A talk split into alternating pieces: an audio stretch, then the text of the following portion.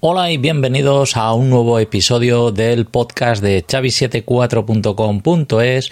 Hoy estamos a día 15 de abril de 2020 y bueno, os voy a contar eh, un par de cosillas respondiendo a una pregunta que he recibido hoy de mi canal de YouTube de Xavi Fermas. Es sobre Adobe Flash Media Server. Eh, tenía pendiente de publicar un, screencast y bueno, eh, Fiermac, que es así como se llama este usuario, me dice saludos cordiales que sé que es un vídeo antiguo y dudo que lo tengas activo pero si es así, necesito unos consejos de acuerdo a este vídeo. Estoy en medio de un proyecto grande el cual necesito apoyo el streaming. Si aún así sigues activo, me respondes vía mail o por aquí.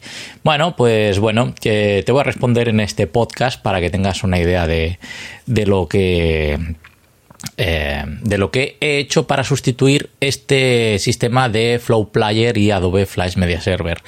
Eh, no sé si lo sabes, pero si te vas a embarcar en este proyecto, que sepas que tiene caducidad. A final de este año, del 31 del 2020, Adobe va a dejar de, actualizar y dar soporte a Flash. Que eso quiere decir que, mm, bueno, si tiene agujeros de seguridad o deja de funcionar, será porque Adobe ya no está detrás de este proyecto. Abandona directamente Flash después de que mucho tiempo, pues, eh, bueno, eh, en los dispositivos móviles no funciona Flash. Ese es el principal motivo porque eh, Adobe deja de dar soporte a este a, esta aplicación que ha hecho incluso webs y sitios muy interactivos, muy agradables a la vista, ¿no? Yo para ello, en vez de utilizar esto, eh, he sustituido, mm, me parece que no lo he contado, pero si me repito, pues que alguien me lo diga. Eh, voy a abrir aquí en mi Nasynology, tengo corriendo una máquina virtual que eh, si vais a mi página web, uy, le acabo de dar un toque aquí al micrófono, si le dais, o sea, si visitáis mi página web de chavi74.com.es, hay una sección nueva que pone Screencast Live o algo así. tengo que mirar cómo lo bautizo eso porque lo he puesto así provisional, ¿vale? Y si entráis ahí en Screencast Live, ¿vale? veréis que pone emisión en directo, ¿vale? Tengo ahí el Mac Mini con eh, Wirecast y un logotipo y si pincháis, ¿vale? Veréis que sale el logotipo de chavi74.com.es on air y un reloj, ¿no? Y de vez en cuando, pues ahí voy lanzando pruebas de cómo funciona este, bueno, eh, este sistema, ¿no? ¿Qué pasa? Que aquí ha cambiado mucho. No utilizo ni Flow Player, eh, utilizo Video JS eh, VideoJS es un, un reproductor de vídeo open source que te permite hacer muchas cosas y esto junto a un servidor web engine con el plugin RTMP me permite hacer eh, video streaming en tiempo real. Esto pues bueno, antes con Adobe Flash pues sí que era posible y también tiene una ventaja que yo estoy eh, reproduciendo este sistema con HLS. HLS es un sistema que utilizan los iPhones para reproducción de a tiempo real. Tengo que probarlo con Android si lo reconoce. Creo que Chromecast no reconoce este formato, pero Safari sí. Así que si ponéis Safari e instaláis esto, pues lo veréis. De todas formas, eh, esto es una emisión, un canal, ¿vale? Puedes hacer, si tienes varios sitios con el, servidor web Engine, puedes tener distintos canales, ¿vale? Cosa que eh, con Adobe Flash, pues bueno, había que hacer aplicaciones y cosas así, ¿no? Parecido a esto. Lo que pasa es que aquí lo he visto mucho más sencillo y menos engorroso que con el servidor de Adobe Flash Media Server. Sí que en cuestión de desarrollo es mucho más rápido Adobe Flash Media Server porque es instalar un programa ponerle el IP y el programa que publicas y a funcionar, ¿no?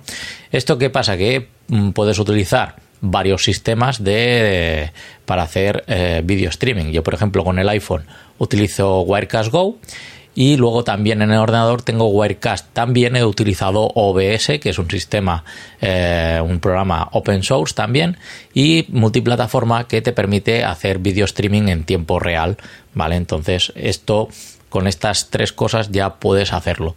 Yo te recomiendo que si vas a empezar un proyecto nuevo no empieces con una tecnología obsoleta de como Adobe Flash. Eh, directamente me iría a esto porque con Adobe Flash no vas a poder reproducir en teléfonos móviles, ¿vale? Eh, tendrás que hacer ahí unas peripecies un poco raras para que te funcione, ¿vale? Manifiestos, eh, yo lo expliqué, bueno, en el vídeo y tal, como, como lo hice, ¿no? Pero ese vídeo está, ah, está activo, quiere decir el canal sí que está activo, ¿vale? Mi página web también. Y bueno, eh, yo ahí pues eh, comentaba cómo rápidamente hacer un canal eh, en, abierto, ¿no? Flow Player ahora creo que es de pago, en su día era gratuito, o sea que muchas cosas han cambiado y a lo mejor no te merece la pena pues embarcarte en este sistema. Yo optaría por Engine RTMP, tengo pendiente de publicar un post y un podcast de eh, todos los pasos que hice para poder, eh, bueno, tener el sistema este de, de vídeo. Sí que eh, yo lo tengo corriendo en una máquina virtual, tampoco es que tenga mucha afluencia ni tenga que muchos screencasts funcionando, ¿no? lo tengo como, bueno, una cosa de laboratorio, pero sí que es ideal hacerlo en eh, una máquina VPS, ya sea de Digital Ocean, eh, Vulture, bueno, cualquiera de estas, o VH, que también tiene VPS por 2,99 euros, que está bien. A mí no me patrocina ninguna de estas marcas, pero son posibilidades de, empezar un proyecto con una máquina pequeñita y luego ir escalándola dependiendo de las necesidades que necesites, ¿vale? Eh, yo lo tengo corriendo con una máquina virtual con 2 cores y 2 gigas, ¿vale? Porque en el NAS Synology esto es más que suficiente. Y la retransmisión, pues mm, bueno, lo he estado probando y eh, una cosa que gasta mucho el streaming son eh, los segundos. Más o menos va a, un minuto de retardo, ¿vale? Entre que yo digo y sale la imagen por ahí porque lo estoy viendo por pantalla cómo, cómo está funcionando esto, ¿vale? Pero bueno, mm, un minuto entre que carga y tiene caché y toda la historia, pues al espectador lo que lo ve, lo ve en continuo. Cuando le da play lo ve desde el principio y no desde donde tú estás emitiendo. Eso es una cosa que está bien con Engine RTMP y eh, luego depende cómo configures el, el, reproductor, pues puedes poner logos, puedes poner fondos. Yo, por ejemplo, cuando la emisión eh, no, no, le han dado play, ¿vale? Sale un logotipo de póster justo detrás y pone live, ¿vale? Pero hasta que tú no picas dentro de la pantalla, eh, no ves lo que es realmente lo que hay detrás, ¿vale? Así que, bueno, no está mal. Bueno, eh, esto es lo, lo, que os quería contar sobre el, el servidor este de, de streaming live, ¿vale? Y también tengo pendiente hacer se me están acumulando las cosas, como podéis ver, de eh, tener este servidor haciendo un restreaming, ¿vale? De, este canal a otra plataforma, por ejemplo a YouTube, a Twitch, eh, lo que sea, ¿vale? A, otro servidor de RTMP. Entonces lo que consigues es tener, digamos, como una línea de backup o si tu servidor se sobrecarga, que sobrecarguen el otro servicio. Entonces, como es más potente, pues ahí tienes una solución de hacer un restreaming, ¿vale? Una sola, una sola fuente de video streaming se reparte en distintas plataformas. Entonces ahí ganas mm, bastante porque lo que puedes hacer es eh, distintos canales eh, a través de este servidor ya que eh, habilitas lo que es el multisite, o sea, distintos dominios o distintos canales y puedes publicar distintos, eh, tendrás que tener distintos dispositivos o distintos ordenadores con OBS y poder lanzar distintos contenidos. Digamos que estás haciendo como un canal que puede tener el primero, segundo, tercero, cuarto, quinto canal, ¿vale? Con un servidor o varios servidores. O sea que es una muy buena idea eso. Bueno, eh, en principio, si buscas por Google RTMP y, eh, o sea, perdón, Engine y RTMP, pues verás algunas guías que, bueno, mm, incluso en su propia página web de Engine, ahí te explican cómo implementar este plugin y lo fácil que es eh, hacerlo funcionar. Bueno, espero que os haya gustado este podcast de video streaming y espero eh, poder emitir pronto eh, en esta plataforma así tal cual.